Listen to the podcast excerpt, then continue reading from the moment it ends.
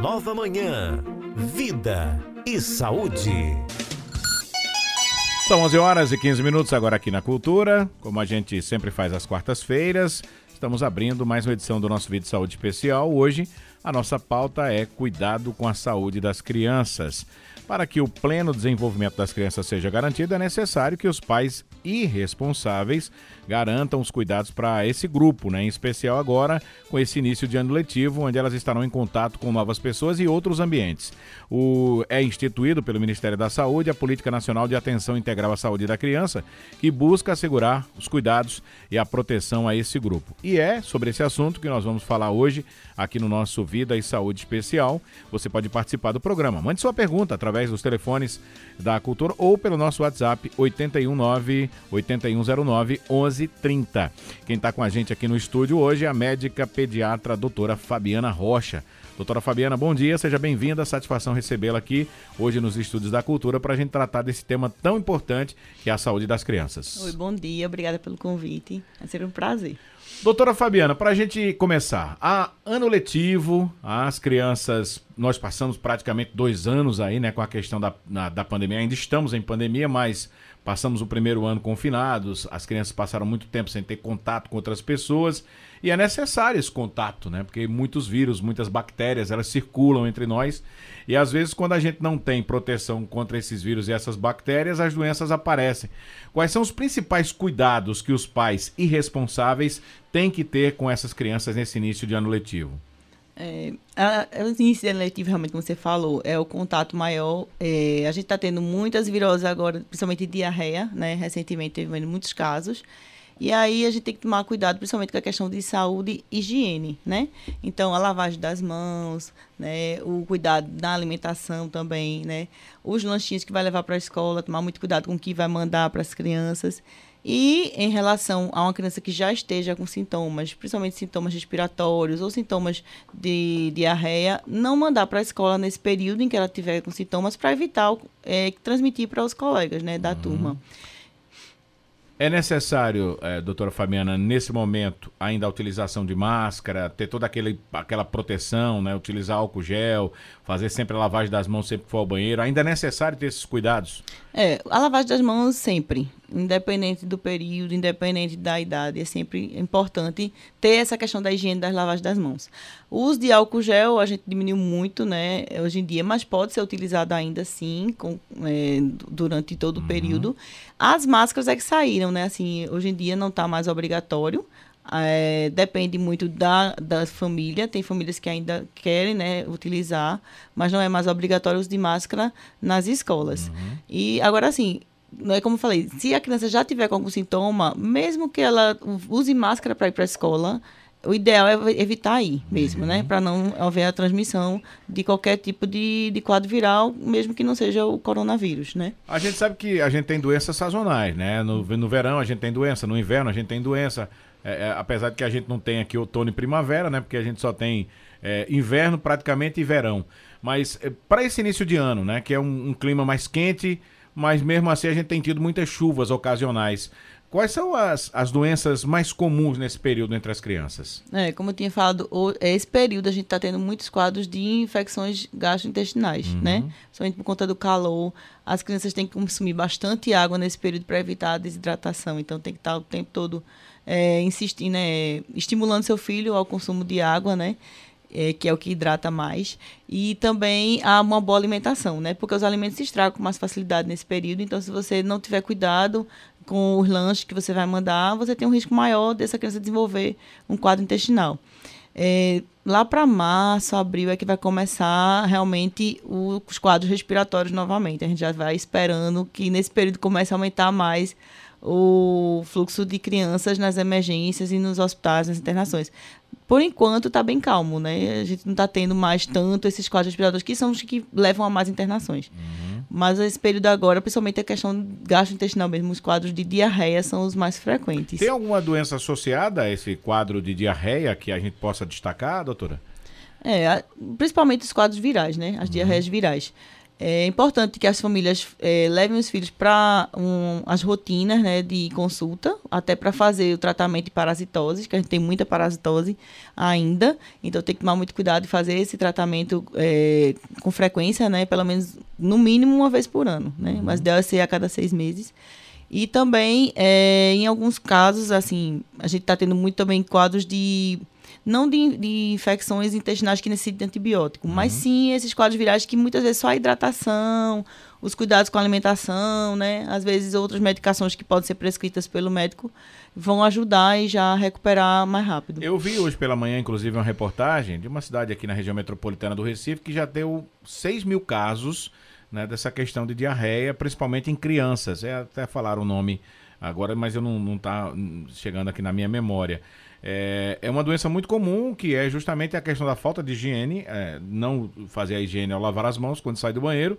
É uma doença associada a fezes e também a essa questão da falta de higiene, né? Exatamente. É. E até em relação também à contaminação por alimentos uhum. contaminados, né? Então, assim, a, a, questão da, da higiene das mãos é fundamental sempre, para qualquer tipo de doença. A maioria das doenças é transmitida através do contato, né? Com as mãos sujas. E no caso das diarreias, mais ainda, né? Das infecções intestinais, mais ainda ainda. Uhum. Em alguns casos, essas infecções podem evoluir com infecções bacterianas, porque as bactérias são, às vezes, oportunistas, né? E aí, quando você tem um quadro de infecção, onde você tem uma alteração daquela camada de proteção do intestino, as bactérias vão ali e fazem uma infecção naquele local e há necessidade, às vezes, de internações, tratamento com antibiótico. Então, por isso que é importante evitar realmente a diarreia, né? Uhum. Muitas vezes as mães querem associar a diarreia ao nascimento dos dentes, ah, porque está nascendo dente. Não, não é isso, né? É uma infecção realmente que uhum. aconteceu, uma desbiose também, né? Uma alteração da flora intestinal que aí leva a, ao quadro de infecção né, de diarreia e muitas vezes um tratamento é, rapidamente melhora, evolui para uma melhora. Mas em alguns casos não, pode evoluir para quadros mais graves. Aí vem aquela pergunta: muitas vezes os pais eles medicam as crianças em casa. Aí a criança está com uma diarreia, né? É certo você cessar aquela diarreia com algum tipo de medicamento ou é necessário deixar que essa criança continue com essa diarreia e, e fique se hidratando com suco, com água, coisas dessa natureza, para que isso possa voltar ao normal? É, o ideal é realmente você tratar os sintomas, né? uhum. né? Se a diarreia é um sintoma que é uma diarreia que não está evoluindo é, de uma maneira tão intensa, são poucos episódios durante o dia, né? As fezes estão mais líquidas, mas não está fazendo aquele número aumentado de, de evacuações uhum. diarreicas. Você não precisa dar nenhuma medicação para parar aquela diarreia. Você vai dar um suporte para que aquela criança não desidrate. Então, você vai fazer uma reposição com soro oral para evitar a desidratação. Você pode fazer um repositor de flora para fazer com que aquela flora não se deteriore tanto, né? O zinco, hoje em dia, a gente está usando muito na uhum. diarreia, já é uma indicação para diarreia aguda, o uso de zinco, porque ele ajuda na recuperação das células do intestino. Então, assim, existem medicações que a gente usa para dar um suporte para que aquela criança não piore, não agrave, não pegue uma infecção mais grave.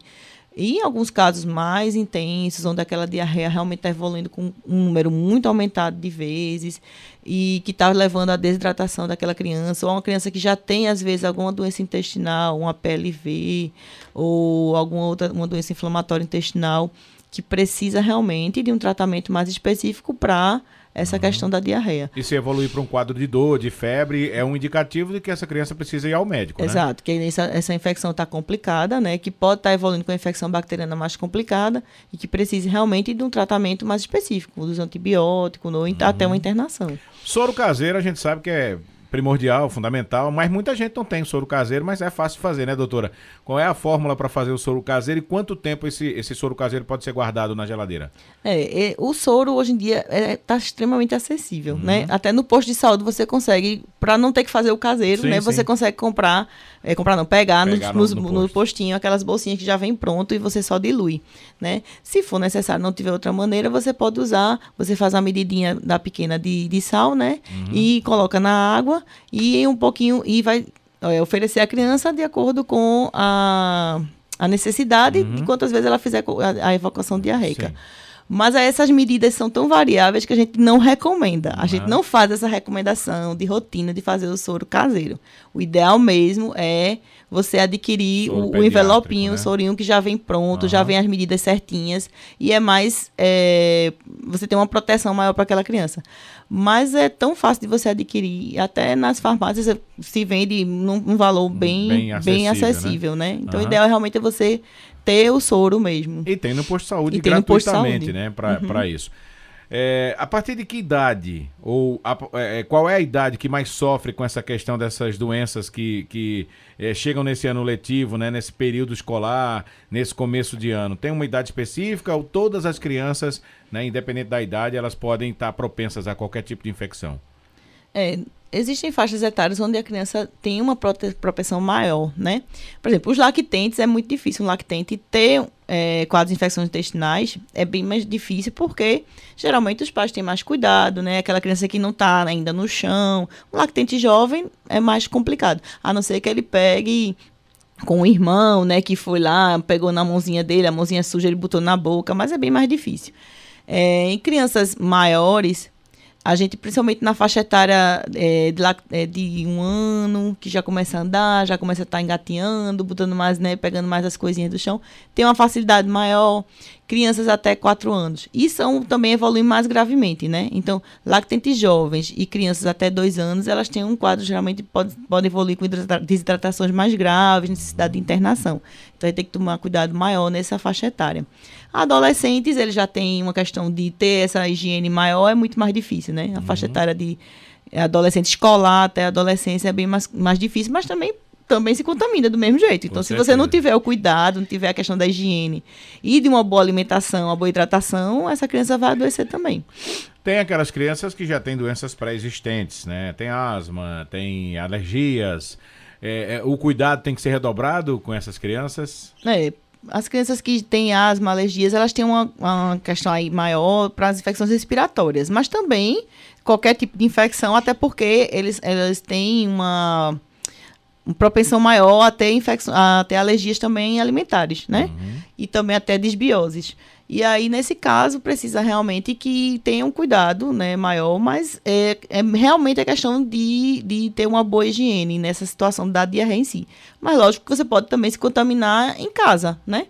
Com alimento, às vezes um adulto comeu e na mesma colher que ele comeu, ele deu para a criança. E aí ele contaminou a criança, né, de uma infecção que ele nem sabia que estava. Aí uhum. começa a diarreia, passa de um para o outro dentro de casa, né? É verdade. A senhora falou na alimentação, a alimentação é um ponto muito importante, né? Porque tem mães que não gostam de que os filhos é, é, façam lanche na escola, né? Não utilizem aquela comida que tem na escola. A gente sabe que nas escolas públicas tem o lanche, né? Que é doado pela escola, mas nas escolas particulares, geralmente a criança que leva o lanche de casa. É, é, é natural essa, essa, essa criança é, fazer o uso dessa comida da escola ou tem que levar de casa?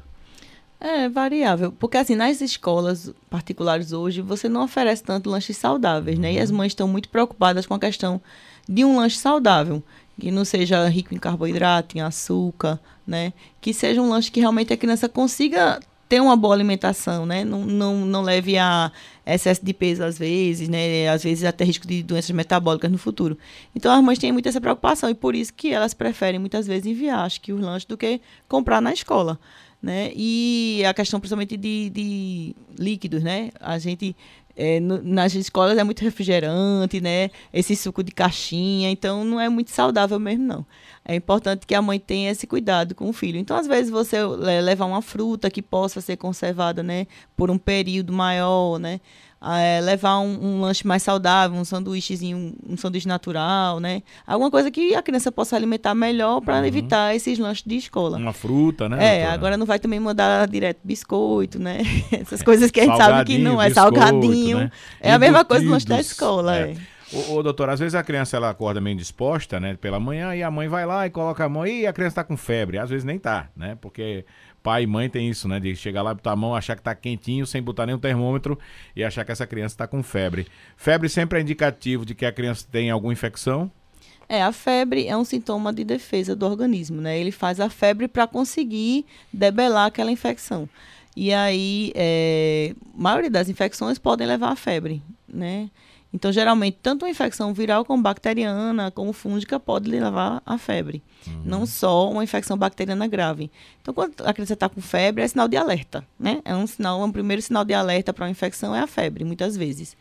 E aí, se essa criança está fe é, com febre e, e, apresenta outros sintomas de gravidade, tipo vômito, diarreia, é, tosse, cansado, aí já é um sinal de que aquela realmente pode ser um quadro infeccioso que precise de um tratamento mais específico. Uhum. Mas assim, quando a criança tem só a febre, muitas vezes a gente fica em observação durante o período, vê se vai apresentar outros sintomas né, não, não lida com a febre tanto de uma maneira tão é, preocupante naquele primeiro momento, mas fica em observação, por uhum. ser um uhum. sinal de alerta. Como se fosse uma coisa muito grave, por Exato. exemplo. Né? Sempre é importante utilizar o termômetro também para aferir essa febre, né? O que é que preconiza o Ministério da Saúde para que seja considerado febre?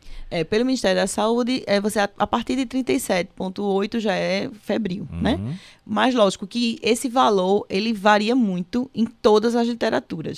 É, por exemplo, a SBP lançou um, um termômetro. Não, lançou um, um um protocolo Sim, recentemente, né, protocolo. né, falando sobre febre. Uhum. E aí, nesse, nesse protocolo, ela fala que a partir de 37,2, em alguns, algumas literaturas já considera febre, uhum. né? Então, é variável a temperatura em si. O que a gente observa é o quanto que aquela temperatura está provocando de incômodo na criança. Então, por exemplo, se ela está com 37,5, mas ela está ótima, correndo, brincando, Pode ser só uma hipertermia, está muito quente o clima, por exemplo, uhum. você não vai considerar a febre.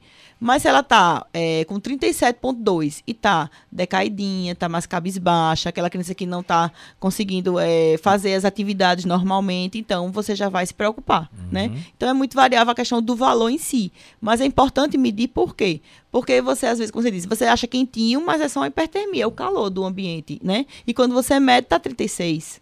Né? Uhum. Então não tem necessidade, a, não a, dá para medicar só pela, pelo calor, né? Após essa aferição 37.8, 37.2, se aguarda um tempo para se dar uma medicação ou já pode medicar de imediato? É, numa temperatura assim mediana, em que a criança estiver bem, não necessariamente você tem que medicar naquela hora, uhum. né? Como eu disse, ela está com 37.2, 37.3, mas ela não está né, com sinais de que ela está se sentindo incomodada, uhum. tá bem, tá correndo, tá brincando, não precisa medicar. Agora, se ela tá 37,8, né? Você aferiu agora, daqui a meia hora afere de novo, tá subindo, 37,9, tá chegando 38, aí você já pode medicar para evitar esse incômodo para a criança, uhum. né? Normalmente a gente indica medicar a partir de 38. Uhum. Mas a gente sabe que existem situações onde a gente pode medicar antes disso, mas o ideal é medicar a partir de 38. E normalmente quando a criança está sentindo um incômodo, ela já fica mais quietinha ali, não interage, né? Já fica como se estivesse sentindo algum problema. Exato. Falar nisso, doutora Fabiana, às vezes os pais negligenciam a questão de levar os filhos, né, ao médico. Como é que tem que ter, como é que tem que ser essa essa é, ida ao médico, né? De quanto quanto tempo que a criança precisa ao pediatra? É, tem, de quanto quanto tempo tem que ser feita essa consulta? É, normalmente nos primeiro, no primeiro ano de vida, né, a criança vai mensalmente, né? Uhum. E aí, é, as consultas que a gente chama puericultura, né? Geralmente nesse período são mais frequentes. Por quê? Porque a gente tem que avaliar o ganho de peso, né? O crescimento daquela criança, o desenvolvimento, principalmente, né? Desenvolvimento cognitivo, desenvolvimento motor. Então é importante essas consultas serem mais frequentes nesse primeiro ano de vida. Uhum. A partir do segundo ano de vida, a gente já começa a ter uma, uma rotina de consultas mais espaçadas. Depende muito também da criança, do que ela tem. Às vezes tem criança que precisa ter um acompanhamento mais de perto, a cada três meses, a cada seis meses. E aí a gente vai fazendo essas consultas é, e vai é, geralmente encaminhando, né, orientando uhum. os pais à volta quando deveria ser feita. Assim, uma criança que tem asma, por exemplo, precisa às vezes de consulta todo mês, no período onde ela está em crise, né? E aí isso vai variar. Mas é mais ou menos isso. No, no, primeiro ano de vida, mensalmente, depois vai ficando a cada três meses, seis meses. E normalmente crianças, adolescentes, escolares é, anual, é uma uhum. consulta por ano. Pediatra. É, essa palavra ela é associada só a crianças, mas o pediatra, o médico pediatra, ele atende até que idade dessa pessoa, dessa, dessa pessoa, né? Desse jovem, desse adolescente?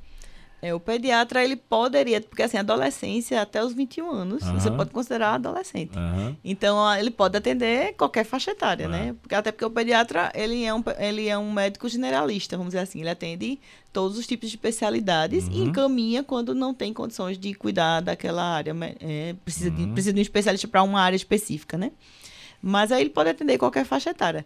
Existem pediatras que atendem só adolescentes, que só fazem o que chama de biatria, né? Que é a medicina do adolescente. Uhum. E aí, muitas vezes, esses, pacientes ficam acompanhando até na idade adulta. Eu conheço pediatras que fazem realmente adolescência que atendem adultos que não querem, que querem manter o acompanhamento com o seu médico. O médico que já era que da já família, era né? o, mé- o É. médico da família Mas até. tem aqueles que não querem nem ouvir falar em pediatra, né, É, doutora? Com o adolescente quando diz assim, vamos levar você pro pediatra. Não, não quero não. Eu quero ir para um médico, um clínico, outro médico. Não venha com história de pediatra para mim, É, não. eles às vezes ficam com essa revolta, né? Achando que Aham. são adultos já e não querem mais ir para o, o médico que acompanha. Mas muitos deles criam vínculo mesmo com a gente. Aham. Eu atendo ainda pacientes, muitas vezes, que já peguei de pequenininho e que querem manter esse vínculo.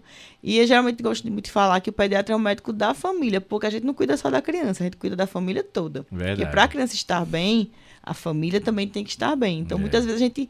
Eu já atendi avós, já atendi mães, né? Até solicitei exame, prescrevi quando Uhum. precisou e encaminhei para os colegas que geralmente Claro. realmente vão cuidar do caso. Aham. Mas é um médico que cuida de, da família inteira, Como né? um todo, Como né? um todo. Desde é. a da formação daquela criança. Ô, ô, doutora, outra situação que a gente tem visto aí, a negligência dos pais, principalmente para esse ano letivo, é a caderneta de vacinação. né? Tem que manter essa vacinação em dia e tem vacinas que são muito importantes, não podem deixar de ser, de ser é, é, é, dadas a essa criança, né? Exato. É, no consultório eu tenho visto muito isso. Hoje mesmo eu estava atendendo de manhã na fusão e eu estava batendo essa tecla das vacinas. Porque o que acontece, é, principalmente depois da pandemia, né? A, é, a gente já trabalha muito em relação à vacina, bate muito nessa situação de vacina, mas depois dessa pandemia houve realmente uma negligência bem maior em relação às vacinas. E aí, é, muitas crianças estão deixando de ser vacinadas, estão correndo risco de reaparecimento de doenças. Eu até falei sobre isso recentemente. Por conta de, de realmente, como você disse, negligência. Não tem outro nome para isso, né? Um pai é responsável pelo filho, ele tem que levar o filho para fazer a vacina. A gente sabe que tem muita fake news, a- os veículos de informação, principalmente a internet, né? As redes sociais. Então, é, aumentaram muito essa parte de, de falar mal, né? De é, é, Informações colocar situações, né, é, é, situações né? que não eram corretas. E aí aumentou muitas vezes medo, mas aí tá aí o, o médico profissional, não só o pediatra, mas todos os médicos, para informar, para orientar, para dizer que não é assim, que as vacinas são seguras, que é importante fazer as vacinas, porque muitas doenças foram erradicadas através da vacina, né, doenças que a gente não vê mais. Então é importante manter o calendário vacinal atualizado. É muito importante para a criança ter as vacinas atualizadas. É um benefício para a criança, para a saúde do seu filho. Ter esse calendário vacinal atualizado, fazer todas as vacinas, evitar realmente que você não coloque em dia e ocorra um risco para a saúde do seu filho, né? É, é um, um risco grande para a saúde das crianças eh, que certas doenças voltem, né? Que a gente não, não via mais. É, quem, quem, quem já teve sarampo, né? Quem já teve é, paralisia infantil e outras doenças que necessitam dessa vacina é que sabe o peso que ela, que ela pode fazer, a diferença que ela pode fazer. E muito, me, me- às vezes eu fico até questionando isso aqui, muito me admira os pais que tomaram essa vacina, porque pessoas da minha geração tomaram todo tipo de vacina. Né? Não sabia nem para que estava tomando, mas tomaram Mas as vacinas tomaram, é. e evitaram muitas doenças, né? Por isso É. que a gente conseguiu erradicar muitas dessas doenças, né, doutora? Exato. E hoje em dia dizem que tem medo de vacinar o filho. Eu não consigo entender quando falam isso. Digo, como é que você tem medo de proteger seu filho de uma doença grave que pode levar à morte da criança? Então. Isso, não e lembrando também que não só as crianças, né? Os adolescentes também, eles têm uma, uma- algumas vacinas que é necessário tomar ao longo da adolescência, né? Exato. E as vacinas é pro resto da vida. Inclusive, adultos, né, já tomam vacina também. Então, assim, Uhum. começa na infância e você vai ter que manter esse calendário sempre atualizado. Como você diz, na adolescência tem vacinas que no, no SUS, né, no, serviço, no sistema de saúde público, são aplicadas só na adolescência. Em algumas clínicas privadas você consegue aplicar antes, mas, mas no SUS só na adolescência. Então tem que fazer, tem que levar o seu filho para tomar a vacina durante toda a vida. E a gente tem vários postos de saúde né, para fazer as vacinas. Eu sei que existem situações onde a vacina está em falta. Existem municípios onde a vacina não chega. Eu sei que isso também acontece. Mas eh, se você tem a, a condição e pode levar seu filho para tomar vacina, tem que levar, tem que atualizar o cartão sempre. E cobrar do Estado que a vacina chegue lá, né? É, eu acho que tem uma das vacinas mais importantes hoje que os adolescentes que ainda não começaram a vida sexual, que é a vacina do HPV, né, doutora? Que é muito importante. Mas aí tem aquela, mais um preconceito, né, dos pais e dizer assim, não, se eu der a vacina do HPV pro meu filho, para minha filha, eles vão querer começar a vida sexual mais cedo. Não tem absolutamente nada a ver. Não, não. A vacina do HPV é uma vacina que protege a, a, o adolescente né? e o adulto também uhum. de, como você disse, o HPV, que, é uma, que pode levar ao câncer. Né? Então é uma proteção para a vida dessa pessoa, né? Não é que porque você deu vacina, porque o que leva ao início da vida sexual não tem nada a ver com a vacina, né? É um, uma coisa que acontece principalmente por falta de informação, né? uhum. né? Os pais que não falam com seus filhos sobre a, o que é a sexualidade, a vida sexual, acabam que os filhos iniciam antes do tempo porque não tiveram a informação correta, uhum. né? Então é muito mais falta de informação do que uma vacina que vai levar a um início precoce da vida sexual. E quando for iniciar, é melhor que ele tenha uma boa informação e que ele esteja protegido. É né? Verdade. A melhor maneira de iniciar uma vida sexual é, é com boa proteção, né? Com e, e com, com boas informações. Né? Exatamente. Informação. É, nessa faixa etária das crianças, né, geralmente nas escolas, pelo menos na nossa época, nós tínhamos atividades físicas. Hoje a gente vê muito pouco isso. Mas é importante que haja essa atividade física para essas crianças também nesse ano letivo? Sim, com certeza. A, a, gente já sabe que a atividade física faz parte da saúde, né? Que é importante que se mantenha também, né? Durante toda a vida, o máximo que você conseguir fazer de atividade física além de promover saúde, também melhora é, condições dessa criança. Às vezes, criança que tem asma, né, com atividade física, melhora a, a, as crises, diminui o risco de, de crise, entendeu? Então, é importante que tenha realmente uma, uma, uma, atividade física que seja mantida. Nas escolas, geralmente, eles têm a, a né, a aula de, de educação física uhum. e, às vezes, tem outros esportes que eles possam praticar, que eles gostem que além de, da questão de saúde, também a saúde mental, né? Porque as crianças estão muito trancadas, muito é, ligadas à internet, né? Estão evitando muito, é, usando muito celular e evitando muito é, que essas crianças tenham uma vida social, né? Uhum. Então, a atividade física, o esporte, faz com que a, estimule essa vida social das crianças, que estimule a saúde mental, né? Melhore uhum. a saúde mental dessas crianças também. Tem aquela mãe que fica preocupada com o filho, né? ah, esse menino está muito pequeno, não cresce. Ah, esse menino tá muito mago, tá parecendo um sabiá. O que é que eu vou fazer para esse menino crescer? Quando é que esse menino vai começar a crescer e vai começar a ganhar uma carninha, como dizem as mães, né, doutora?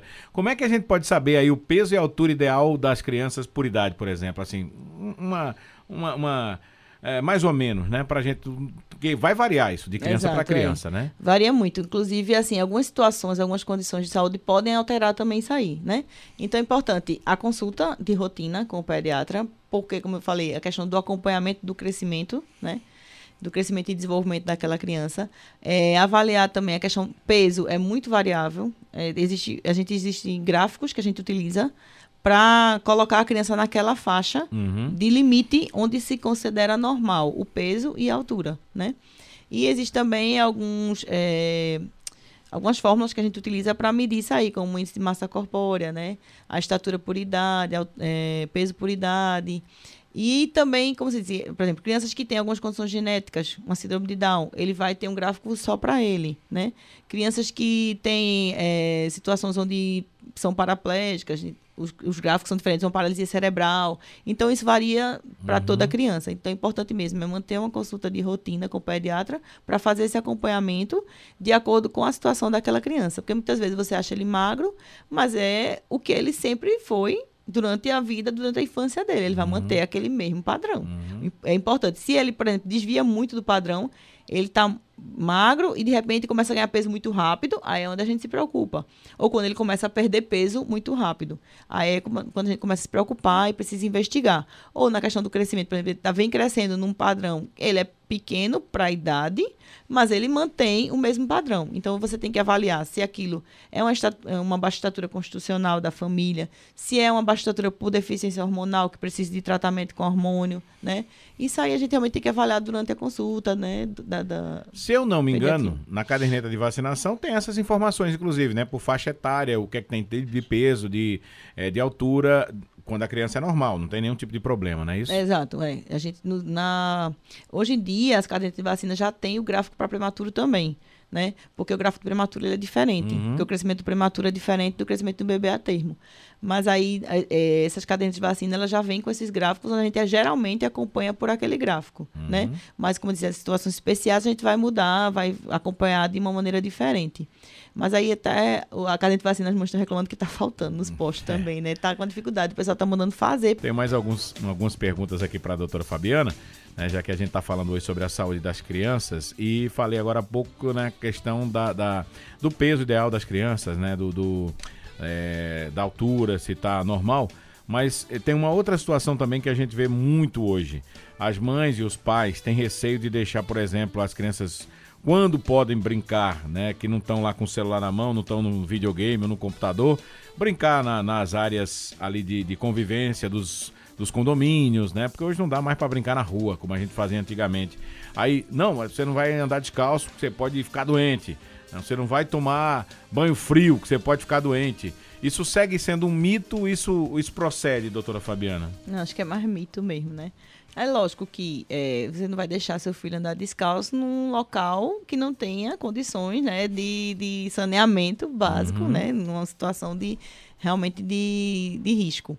Mas em casa, ou na escola, né? Ou até numa, vocês, na área de lazer, ele pode ficar descalço sim. Até bom para a criança ficar descalço, botar os pés no chão é, é importante. Banho É, frio, né? Não, você não vai tomar banho frio, não vai chupar picolé, porque você vai ficar doente, pode ter uma amidalite aí, aí vou ter que levar você pro médico. É, tem situações onde o frio muito grande, assim, tem algumas crianças adoecem com mais facilidade. Principalmente as crianças alérgicas, né? Então os pais têm esse medo do frio.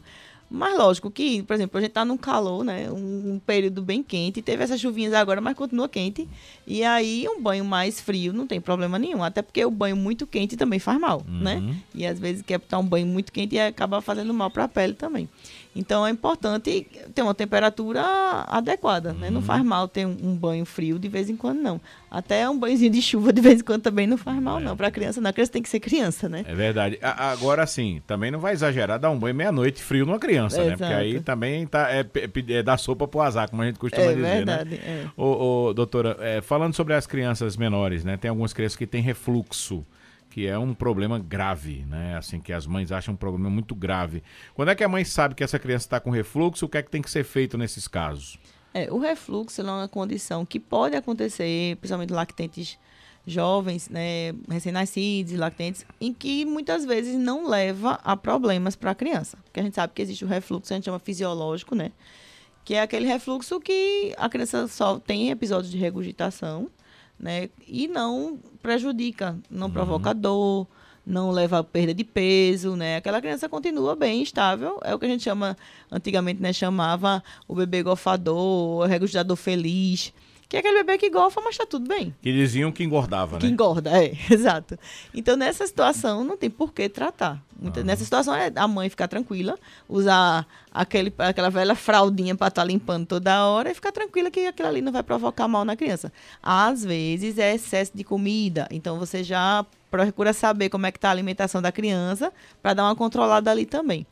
Mas aquele refluxo que a vai provocar sintomas, né? Aquele, aquele refluxo que vai fazer com que a criança perca peso, provoca dor, em que a criança chora muito, às vezes passa é, momentos de muito aperreio realmente, tem que ser investigado. E aí é, o pediatra vai normalmente procurar ver o que é, porque pode ser um- uma alergia à proteína do leite de vaca, pode ser é, alguma doença, alguma esofagite que ele tenha, né? Então tem que realmente investigar o porquê que ele está regurgitando e às vezes tratar. Né? Muitas vezes o tratamento demora pouco tempo e às vezes esse tratamento é por um período maior, até de anos. Então depende muito da causa. Né? Mas aí é, tem que ver a situação em si. Né? Ô, doutora, e, e- a questão do, da automedicação, né? Que é comum. Você tem em casa sempre aquela famosa farmacinha que tem ali um analgésico, que tem ali um antibiótico, um anti-inflamatório, tem um remédio para você tá com diarreia, né? Sempre tem. é, Toda mãe tem isso. É o kit, o kit mãe, né? É, é, quando é que isso é um exagero com a criança, essa questão do, do uso exacerbado de medicamentos sem uma consulta prévia ao médico? É, isso é sempre ruim, né? O uso de medicamentos sem, sem você ter essa orientação médica é sempre ruim. Por mais, porque assim, às vezes medicamentos analgésicos, como por exemplo, paracetamol. Ah, é tranquilo, paracetamol eu vou dar sempre a ele. Mas se você fizer em excesso, e dependendo da situação da criança, ele pode levar a uma hepatite. Então, assim, é, nunca deve ser medicado de, em casa sem uma orientação médica. É importante sempre que tenha orientação médica para você fazer a medicação da criança. E aí, é, principalmente, é, algumas medicações onde você acha que não tem risco nenhum, né? Essas são as principais, porque aí quando você acha que não tem risco nenhum, você acaba dando em excesso e tem, às vezes, um risco até maior. Então, é importante ter a consulta, manter a rotina, né? Levar ao pediatra, como você diz, regularmente e fazer, e ter uma pessoa que você confie, né? Para você fazer sempre essa orientação em relação às medicações que podem ser usadas, principalmente é, antibióticos, por exemplo, que o pessoal acha que tosse é igual a dar antibiótico para melhorar a tosse. Antibiótico não é remédio para tosse. Então, essas coisas assim, têm que ser desmistificadas, têm que ser sempre conversadas, orientadas. Então, é importante que os pais sempre procurem um médico todas as vezes que acha que o filho precisa de alguma medicação e não medicar por conta própria. É, mas também tem aquele pai que não deixa o pediatra em paz, né? É. Toda hora tá ligando, toda hora tá ligando. E nunca dá remédio de adulto também à criança, né, doutor? Não, é. Tem que ter que evitar, tem que tomar cuidado, porque as crianças a gente calcula as medicações pelo peso, né? A dose sempre calculada pelo peso. E aí, por isso que é importante você ter essa rotina, porque o peso muda, né? A criança uhum. engorda, criança emagrece, então tem que estar tá mudando essa, essa dose da medicação. E nunca um remédio de adulto é um valor fixo. Então a gente tem que ter essa, esse cuidado uhum. de calcular a dose pelo peso para fazer a medicação na dose correta. E outra coisa, né? Ter sempre cuidado com seu filho, que ele seja feliz, porque felicidade faz muito bem pra gente, né, doutora? É, com certeza. O importante sempre é que seu filho, é, a, como você disse, a saúde é importantíssima, mas a saúde emocional mais ainda. Eu acho que hoje em dia muitas doenças estão relacionadas à situação da saúde mental, da saúde uhum. emocional das crianças. Então os pais, muitas vezes, como você disse, às vezes até exageram no cuidado e acabam provocando problemas na criança, não porque a criança tem algum problema, mas porque está exagerando demais nessa situação do cuidado. Então é importante ter um, é, um equilíbrio, é, né? Exatamente. Equilíbrio na nossa vida é tudo. Exato. Doutora Fabiana Rocha, muito obrigado pela sua participação. Foi uma satisfação recebê-la aqui nos Estúdios da Cultura. Vou deixar um convite já aberto para voltar outras vezes para a gente falar de outros temas aqui. E seja sempre bem-vindo aqui à Rádio Cultura. Obrigada, é sempre bom vir para aqui. É um ótimo convite, viu? Olha, nós conversamos hoje com a médica pediatra, doutora Fabiana Rocha, sobre saúde das crianças. Cuidado, né, com a saúde das crianças, aqui no nosso vídeo de saúde especial dessa quarta-feira. Quarta-feira que vem, mais um tema de saúde. A gente traz aqui mais um especialista para conversar conosco diretamente aqui no estúdio, ao vivo,